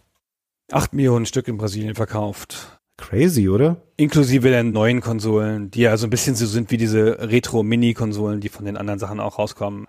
Also ganz schön abgefahren und das zeigt aber auch, was da für eine Macht war in diesen lokalen Märkten, die so eine globalisierte Firma damals noch gar nicht abgreifen konnte also passt jetzt nicht so hierher, aber du kennst diese ganz bekannte Geschichte von dem Bergsala-Typen aus Schweden, der auf eigene Faust 1983 Game Watches importiert hat. Ja. ja. Und dann massive Verkäufe hatte in Schweden, weil da so ein Typ war, der war dann quasi Nintendo Schweden. Dann hat mir nicht irgendwelche Leute reingeredet, sondern der kannte halt seinen Markt, hat das alles gemacht. Und so war es hier in Brasilien auch. Und zumindest die europäische Version war auch ein bisschen so insgesamt, weil da konnten sie dem ganz großen Konkurrenten ausweichen, indem sie halt auch kleinere Länder bedient haben und haben dann sozusagen zusammengenommen in Europa doch noch ein bisschen Erfolg gefunden. Und da hat das auch dann noch eine ganze Weile gehalten. Wie gesagt, das in Europa ging es so bis 96, würde ich sagen, 95, sodass da noch Spiele rauskamen. Und wenn ich sage Spiele rauskommen, dann ist das jetzt aber auch nicht so die Massen, die man heute gewohnt sind. Ich habe durchgezählt 1991, also in dem Jahr, in dem Asterix rauskam, kamen 31 Spiele für das Master System weltweit. Also auch die Spiele, die nur in Brasilien oder nur in Korea erschienen sind, schon mitgerechnet. Ja, das heißt, wenn du da ein normaler Spieler warst in Europa, kamen so ein, zwei Spiele im Monat raus, auf die du Zugriff hattest in deinem Territorium, wenn du dich importiert hast. Aber ich finde es bemerkenswert, wie Ernst Seger das auch genommen hat, dass eben dieser Markt so aufgesplittet war. Ich meine, es ist auch nicht selbstverständlich, dass du wirklich eins von deinen Teams in Japan nimmst, die ansonsten halt eben an Spielen wie Sonic oder Moonwalker gearbeitet haben und sagst, hey, ihr macht jetzt bitte ein Asterix und Obelix Spiel. Habt ihr noch nie von gehört? Hier sind ein paar Bilder. Ihr macht ein Spiel, weil das können wir in Europa gut verkaufen, weil da ist das Master System erfolgreich. Und die haben zumindest das nicht leichtfertig aufgegeben und haben gesagt, hey, wir machen dafür auch ein paar coole Spiele. Und ich meine, das ist ja auch ein Budget einfach, was du dann erstmal freigeben musst und bereit sein musst zu investieren, um zu sagen, okay, das ist uns der Master System Markt da noch wert. Und wir wissen, das veröffentlichen wir nur in einem Gebiet auf der Welt. Und das wird sich dann da hoffentlich gut genug verkaufen. Das scheint ja auch geklappt zu haben, sonst hätten sie ja nicht noch zwei Fortsetzungen gemacht. Und das finde ich an sich eigentlich ziemlich cool, dass das wirklich so war, dass du eben da beim Master System so eine Bibliothek hast, die so aufgespalten ist zwischen diesen verschiedenen Regionen und du da ganz viele Titel hast, die eben nur einen Bruchteil der damaligen Spieler tatsächlich spielen konnte. Ja, finde ich auch schön. Das macht die ganze Plattform interessanter. So, und du kriegst sie ja nicht so gut vollständig gesammelt, wenn du nicht verschiedene Hardware auch zu Hause hast und so, um die alle abspielen zu können, weil das natürlich teilweise auch unterschiedliche Modulformen waren und so. Jetzt nicht zwischen Europa und Brasilien, aber zwischen Japan und dem Rest der Welt. Hm. Man sieht auch bei Asterix, dass es ein Spiel ist, was eine ganz andere Art von internationalem Standing hat als die meisten anderen Spiele, die wir hier besprochen haben. Das sind ja häufig Titel, von denen zumindest jeder schon mal gehört hat, wenn es nicht gerade eh die ganz großen Gassenhauer sind, die jeder kennt. Du findest sehr viel weniger zu Asterix, wenn du versuchst zu recherchieren und dir mal ein paar Artikel gerade aus der damaligen Zeit tatsächlich anzuschauen, wie dieses Spiel so aufgenommen wurde. Die Videogames hat es getestet, Mitte 92 und 82 Prozent haben sie gegeben und der Tester damals hat hat gesagt, im Vergleich zu Super Mario Bros. würde Asterix bei Grafik und Animation vorne liegen. In Sachen Spielspaß könne es ihm allerdings nicht den Hinkelstein reichen. An sich eine ganz treffende Beschreibung. Ich finde auch, das würde sich so decken mit meiner Einschätzung. Und ansonsten habe ich tatsächlich nur einen anderen Test gefunden aus einem sehr kurzlebigen britischen Magazin, was es damals gab, namens Mean Machines. Die haben einen Riesentest dazu gemacht, auf drei Seiten, glaube ich. Und am Ende mit einer 80 rausgegangen. Ganz interessant aus einem der Wertungskästen. The game is very playable to start with okay, es ist spielbar, das ist ja schon mal ganz gut. Und im Weiteren dann festgestellt, es hätte schnelle Action und es gibt eine Menge zu entdecken, aber auch gesagt, zu viele Stellen, an denen ein einzelner Fehler tatsächlich zum Lebensverlust führt. Also auch damals so das Spiel durchaus gut angekommen und so ein bisschen, würde ich sagen, unter der Top-Riege der Master System Jump Runs angeordnet. Ja, also vielleicht wurde es auch als Kinderspiel betrachtet. Also in der typischen Fachpresse ist es nicht breit getestet worden. Da, wo es getestet wurde, kam es gut weg. Aber es ist da eher unter dem Radar geflogen. Das ist halt immer, wenn wir recherchieren über Spiele. Die Spiele, die in Amerika nicht erschienen sind, wirken sehr unsichtbar. Also auch von den Berichten über Master-System-Sachen ist dann heutzutage die Hälfte auf Brasilianisch auf YouTube und so. Ja, das stimmt. ja, also man merkt schon, wie dominiert auch große Teile der, ich sag mal, Videospielforschung durch normale Leute jetzt außerhalb der Universitäten ist durch Amerikaner, ja, weil das einfach so ein großes Land ist und wie viel dann fehlt, wenn mal ein Spiel in Amerika nicht erschienen ist. Sieht man auch bei deutschen Titeln, ne? So wenn man halt deutsche PC-Spiele guckst, die sind dann auch nicht sehr präsent auf YouTube. Vielleicht hast du da mehr zu rausgefunden als ich, weil wir haben ja jetzt beide steif und fest über den Verlauf des Podcasts behauptet, das Spiel wäre 1991 erschienen, weil das steht überall tatsächlich. Ich habe mich nur so gewundert, sowohl der Test in der Videogames als auch in der Mean Machines, die sind eher so aus dem Frühjahr und Sommer 1992.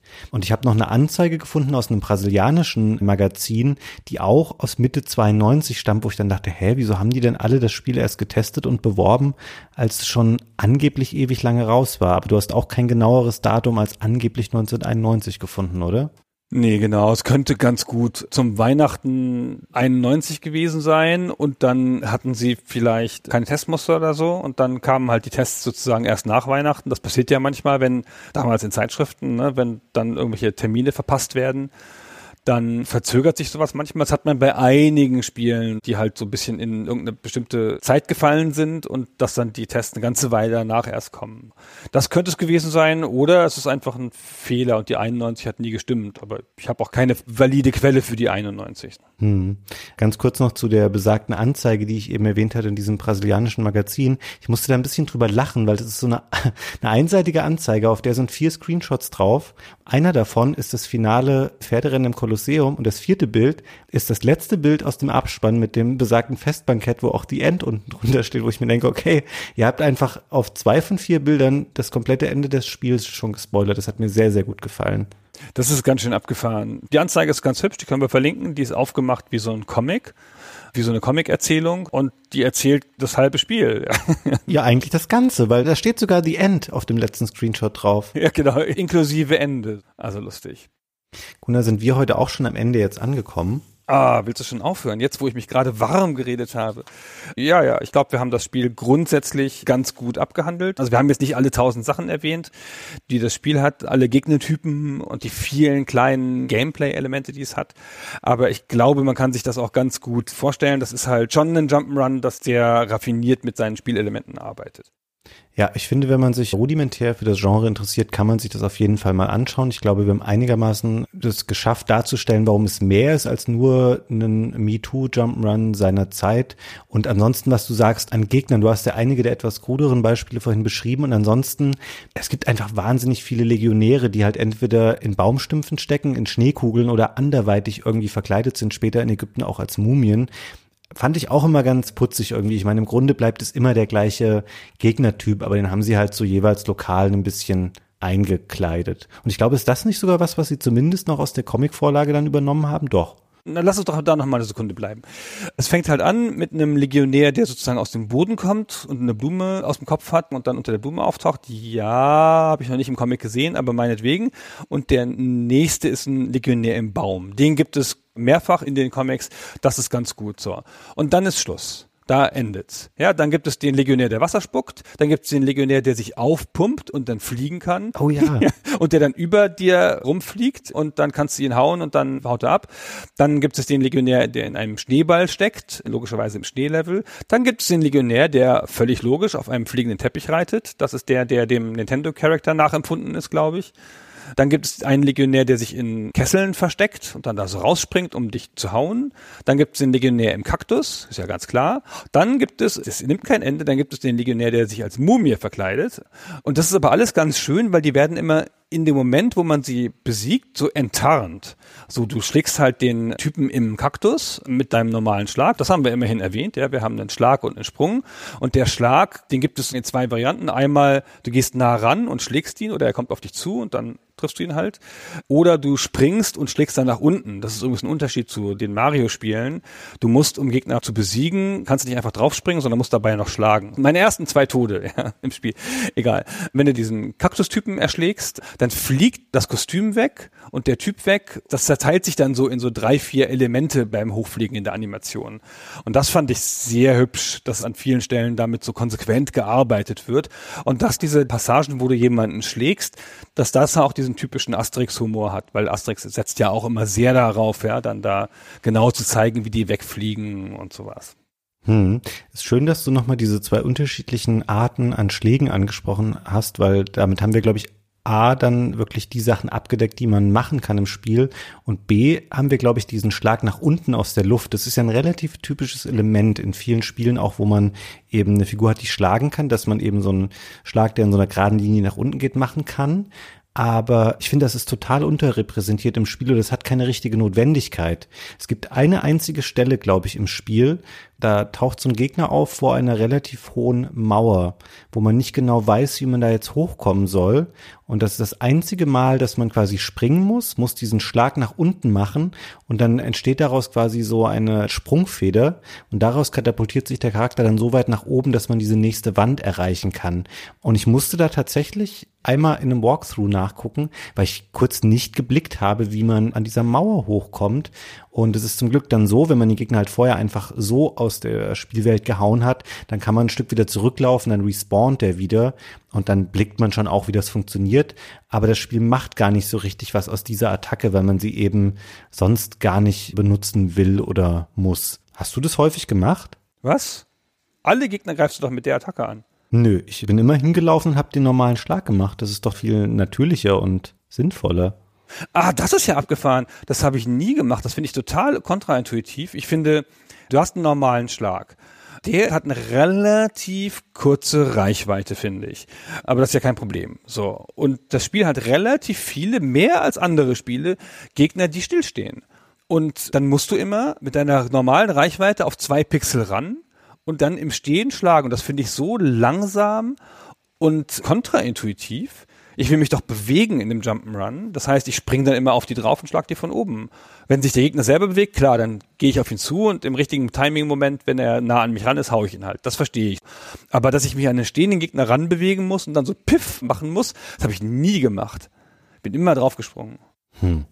Das ist total interessant. Ich glaube, ich habe es dann vielleicht ein bisschen anders gespielt als du, weil ich war immer mehr, glaube ich, so in diesem Wonderboy-Flair drin Und dann habe ich auch gedacht, so, okay, wie du das auch gespielt hast, da bist du ja auch immer ganz nah an diese Schlangen und sowas rangelaufen, hattest da auch eine relativ kurze Reichweite mit dem Schwert und dann hat man die eben weggehauen. Auch die Reaktion der Gegner ist ja oft gleich so, dass dann so eine Münze da so rausfliegt und so. Ich habe die ganze Zeit an Wonderboy denken müssen und das hat sich bei mir nie so in den Spielfluss dann so eingebaut. Aber interessant, wenn du sagst, du hast es so gespielt und wenn ich jetzt drüber nachdenke, wahrscheinlich hat man dann auch so ein bisschen das dynamischere Spielerlebnis, aber für mich, wie gesagt, dieser Schlag hat fast gar keine Rolle gespielt. Und was wir auch noch kurz erwähnen wollen, weil das war auch was, was mich so ein bisschen schade fand. Wir haben jetzt häufiger schon gesagt, dass relativ am Anfang Methusalix als Endgegner auftaucht in so einer komischen Dreier-Kombo mit zwei Doppelgängern. Der allererste Endgegner ist ein Wildschwein. Und dann gibt es noch mal so einen komischen, sag du mir bitte, was es ist. Der Bärenmann, der Mann mit dem Bärenfell. Ja, Bärenmann lasse ich durchgehen als Beschreibung, der auch immer so Bienen oder sowas dann noch auf einen losschickt. Und nachdem man diese dann mal gemacht hat, vergisst das Spiel einfach für weite Strecken dann von wegen, ach, ich wollte ja auch noch Endgegner einbauen, damit da noch mal was anderes am Levelende kommt. Es gibt die dann irgendwie kaum noch. Das wird gar nicht mehr oder nur noch ganz, ganz selten verwendet. Das ist ein ganz komisches Element, weil ich habe zuerst gedacht, das sei ein Bonus-Stage. Nee, nee. Also auch so wie es geframed war, du bist halt raus, ein Wildschwein kommt auf dich zugelaufen. Ein Wildschwein ist ja nun logischerweise kein Gegner, sondern ein Opfer. Du besiegst es auch relativ schnell. Ich dachte ich so, boah, Bonus-Stage, naja, keine Ahnung, habe ich jetzt irgendwas gekriegt für mein Wildschwein? Weiß ich nicht. Hm, naja, gut.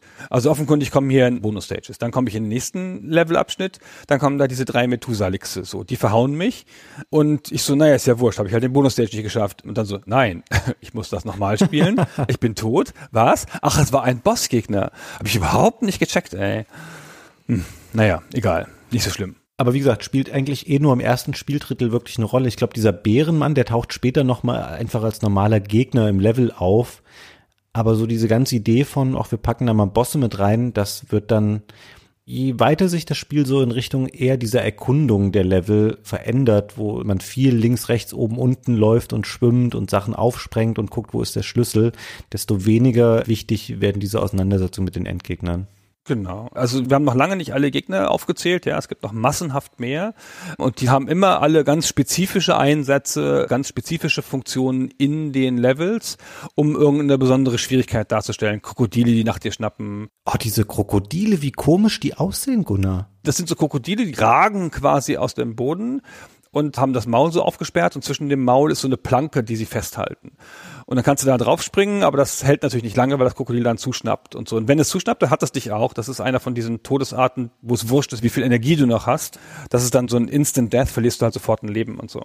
Aber sie sehen so riesig aus. Es ist nur so ein Teil von einem Krokodil, halt so vorne dieser Schnauzenpart. Und ich finde, das passt von den Größenverhältnissen her, auch vom Stil her, möchte ich sagen, gar nicht zum Rest oder zu Asterix und Obelix dazu. Darum schert es sich an diesen Stellen nicht. Das hat's ganz oft. Es ist halt Asterixig in den Comics und das ist Asterixig in den großen Figuren und den großen Gegnern. Aber an so ganz vielen Stellen, ich meine, hey, der Unterwasserlevel, das ist ein absurder rosa Krake, der ist Teil der Levelarchitektur. Stimmt. Nicht ein Monster, sondern ist einfach Teil der Architektur. Da kannst du auch reingehen und dann bist du in lauter so rosa Räumen. Der ganze Artstyle ist überhaupt nicht Asterix. Das ist schon eine coole Stelle, weil es überhaupt ganz cool ist, dass du da unter Wasser bist und so. Und unter Wasser bewegst du dich halt wie so oft in so unter Wasser, dass die Figur sinkt, wenn du nicht ständig drückst. Also ein bisschen andere Bewegungsmechanik, musst du auch wieder präzise da durchnavigieren. Ist schon ganz cool, also ein bisschen was anderes. Aber der Krake, der ist nicht direkt aus dem Comic, sag ich mal. Das Schwimmen finde ich übrigens, ich bin normalerweise kein Fan von so Unterwasserabschnitten, aber hier erstaunlich unanstrengend. Also das ist nicht so, dass es super träge oder super nervig wird. Es gibt, glaube ich, mal ein Level, das ist so ein bisschen storytechnisch, dass sie sich auch wieder total verlaufen haben. Da müssen sie durchs Meer wieder zurückschwimmen, auf einen anderen Kontinent so ungefähr. Und dann da wieder ganz cool, finde ich, weil es so viel Fantasie mitbringt. Also man schwimmt dann da so rum und dann findet man einen riesigen Anker, auf den muss man sich dann draufstellen und dann wird man quasi wieder ein paar Sekunden lang so nach oben gezogen, bis man oben auf einem Schiff dann weiterspielt. Das finde ich ganz cool. Also ich fand die Unterwasserabschnitte eigentlich erstaunlich gelungen in einem Genre, wo ich sie sonst eigentlich gar nicht mag. Fand ich auch. War auch eine ganz coole Abwechslung und hat sogar noch so einigermaßen gepasst, weil das fand ich wirklich ein bisschen lustig so. Rom ist auf der anderen Seite des Ozeans. Also, was machen wir jetzt? Und dann fängt der Level an und du so, aha, ich verstehe, was sie machen. Sie haben kein Schiff gemietet. Nein. Ah, sie sind unter Wasser. Okay. Ja, das ist ganz nett. Vielleicht war aber der Plan auch von vornherein, dass sie nur kurz schwimmen und dann dieses Schiff einfach kapern werden. Ja, ja, genau. Sie kapern ja auch ein Schiff, tatsächlich. Es kommen ja auch die Piraten vor. Aber wie gesagt, dass die Piraten vorkommen, schön. Dass halt Römer vorkommen, auch schön. Aber dass an ein paar Stellen einfach so Leute vorkommen, die so aussehen wie Gallier und mit denen du trotzdem irgendwie kämpfen musst, das ist schon komisch. Aber wurscht. Vielleicht sind die schon übergelaufen ins feindliche Lager, man weiß es nicht genau. Genau, wie die Leute da beim Pferderennen, ja, die halt offenkundig da in Rom jetzt Bürger Roms sind. Sehe ich doch von hier aus. Hm. Da steckt, glaube ich, noch eine ganz andere Ebene der Besprechbarkeit dieses Spiels drin, in diesem ungelösten Mysterium um die Gallier in Rom. Ja, man kann das sicherlich als Allegorie noch lesen, genau. Ja. Ist vielleicht nochmal ein Thema für das nächste Asterix-Spiel, was wir in Folge 78 dann besprechen werden. Ah, nicht so was sagen. Es gibt wirklich wahnsinnig viele Asterix-Spiele, Gunnar. Das finde ich komisch. Seitdem ich spiele, ich weiß, dass ich auf dem Amiga auch immer irgendwie ein Asterix-Spiel hatte und wenn man so nachschaut, ist nicht so, dass es jetzt irgendwie 100 Stück oder so gibt, aber so in jeder Generation gab es immer Spiele, die meistens auch irgendwie so gut waren, würde ich jetzt mal sagen. Es gibt kein herausragend gutes Asterix-Spiel auf keiner Plattform, aber das scheint sich immer so gelohnt zu haben, dass man gesagt hat, hey, wir machen mal wieder was Neues um diese Lizenz. Und gerade jetzt, wo wir den Podcast aufnehmen, ich glaube vor zwei, drei Monaten kam von dieser Serie Asterix und Obelix XXL der dritte Teil raus, gibt's auch schon ewig jetzt, also das erste Asterix und Obelix XXL ist glaube ich so aus der Mitte des letzten Jahrzehnts. Ja, und jetzt der dritte Teil und auch wieder so ein ganz solides Spiel, also irgendwie scheint sich das immer noch zu lohnen. Es ist nichts, was so ein vorübergehendes Ding ist, wo man gesagt wird, okay, da gibt's jetzt drei Jahre lang Spiel und danach interessiert die Lizenz keinen Schwein mehr, sondern das hält sich einfach so und auch irgendwie das Niveau. Also es gibt, glaube ich, ein paar, die richtig schlecht sind dazwischen, aber meistens sind die schon irgendwie okay. Und es scheint ja immer auch eine Zielgruppe dafür zu geben, die diese Spiele kaufen. Ja, ich glaube, das ist so eine sich selbst erfrischende Lizenz, weil ja doch jetzt wieder Comics rauskommen, auch nach dem Tod der Originalautoren und Zeichner. Und ich glaube, das ist was, was Kindergenerationen halt immer wieder neu entdecken. Also zumindest mal in Deutschland und Frankreich und ein paar anderen Ländern, wo das halt wirklich Teil der Jugendkultur ist. Also in meiner Klasse hatte halt, also von den Jungs hatte jeder, also mindestens fünf, sechs, sieben, wenn nicht gar alle Bände, die es damals gab. Hm. Das hatten wir tatsächlich auch zu Hause. Also es ist echt schon sehr, sehr lange her und ich kann mich jetzt nicht mehr so an die Inhalte unbedingt erinnern. Ich weiß aber, dass wir immer einen Stapel mit diesen Heften zu Hause hatten. Von meinem älteren Bruder oder ich glaube auch von anderer Verwandtschaft und so. Die flogen da bei uns auch immer rum. Ist auch was, was Eltern gerne kaufen. Und es hat ja alles, was Kindern so Spaß macht. Die älteren Sachen sind ein bisschen altbacken heute. Aber mei, es gibt auch Prügelei genug. Das macht schon allen Spaß. Und die Sprache ist wirklich, also auch die deutsche Übersetzung ist einfach sehr schön. Das Spiel übrigens leider keine deutsche Übersetzung. Es ist, glaube ich, Englisch und Französisch. Genau. Also, weil du das eben so angesprochen hast, wenn man anfängt, Asterix Games zu googeln, ist man in einem dieser Internet Rabbit Holes, aus dem man Stunden nicht wieder rauskommt. Also Asterix Spiele, dann bei den Videospielen denkst du, naja, es gab ja relativ viele Videospiele. Ach guck, das habe ich gespielt, das wusste ich gar nicht mehr. Ich habe mit großer Überraschung gesehen, es gibt ein Asterix-Spiel für den Atari 2600 von 1983, das eine Umsetzung ist des Spiels Taz, auch so ein Comic-Ding, das mit dem tasmanischen Teufels, wo sie einfach dieses Gesicht von dem Taz halt ausgetauscht haben durch Asterix. Ja. Ganz einfaches Spiel, so ein Linienspiel, wo auf mehreren Linien Sachen anfahren und du denen ausweichen musst, hatte ich gespielt. Ach, ernsthaft? Wusste ich überhaupt nicht mehr, hatte ich alle komplett vergessen. Ich wusste auch nicht mehr, dass das ein Asterix-Spiel war, aber ich hatte irgendwie 10 oder 15 Atari VCS-Spiele und das war eins davon. Ich habe es wiedererkannt. Ich habe dann mir dann ein YouTube-Video angeguckt und hatte sogar noch ein Gefühl, dass ich die Muster wiedererkenne, wie diese Sachen von der Seite gelaufen sind. Weil das hat einer damals im Traum verfolgt, sowas. Ich finde das sehr, sehr lustig. Ich meine, es war gang und gäbe zu der Zeit damals, dass es irgendwie übertrieben gesagt fünf erfolgreiche Spielkonzepte gab und die wurden dann immer umgebaut auf Lizenzen. Aber dass es dann wirklich auch so Sachen gab wie, hey, wir haben hier ein Spiel um den tasmanischen Teufel. Also es ist schon ein Lizenzspiel. Lasst uns die Figur einfach rausnehmen und da ein anderes Lizenzspiel nochmal draus machen. Das verkaufen wir den Leuten nochmal. Es muss eine sehr, sehr schöne Zeit gewesen sein damals. Ah, das glaube ich auch. Es hat ja auch alles nur so einen Anklang. Es war ja total wurscht, wer der Held war und so. Es ging ja wirklich nur um so simples Muster erkennen und so ganz grobe Konzepte. Das ist schon echt ganz schön anders gewesen. Naja, und wenn du halt dann diese Asterix-Spiele da suchst und dann, wenn du den digitalen Bereich verlässt und dann fängt es raus, dass es ein Pen-and-Paper-Rollenspiel gibt, das Alea Jagda Est heißt. und dass es schon in den 80ern so diese Choose Your Own Adventure Bücher gab, die muss ich unbedingt nachkaufen. Das muss ja der Hammer sein. Choose Your Own Adventure Bücher über Asterix, wo du halt dein Abenteuer löst und sowas. Wahnsinn. Ich habe mir richtig Sachen rausgeschrieben, die ich jetzt mal bei eBay gucken muss, ob es die noch irgendwie gibt und so, ob ich die irgendwie kriegen kann für meine nicht sehr umfangreiche Privatsammlung, aber zu meinem persönlichen Spaß. Crazy. Gar nicht anfangen. Liebe Leute, ne, nicht Asterix und Games googeln, ganz schlimm. Führt in die Hölle. Also mir ging es jetzt eher so durch die Beschäftigung mit dem Thema und der Plattform. Ich bin ja leider nicht mit dem Master System groß geworden. Ich war ja immer eher so ein Nintendo-Kind. Ich hatte den einen Freund im Dorf, der einen Mega Drive hatte, aber Master System kenne ich ja wirklich niemanden. Also ich kenne jetzt mittlerweile Leute, die das als Kinder hatten, aber damals war dieses Gerät für mich einfach nicht existent.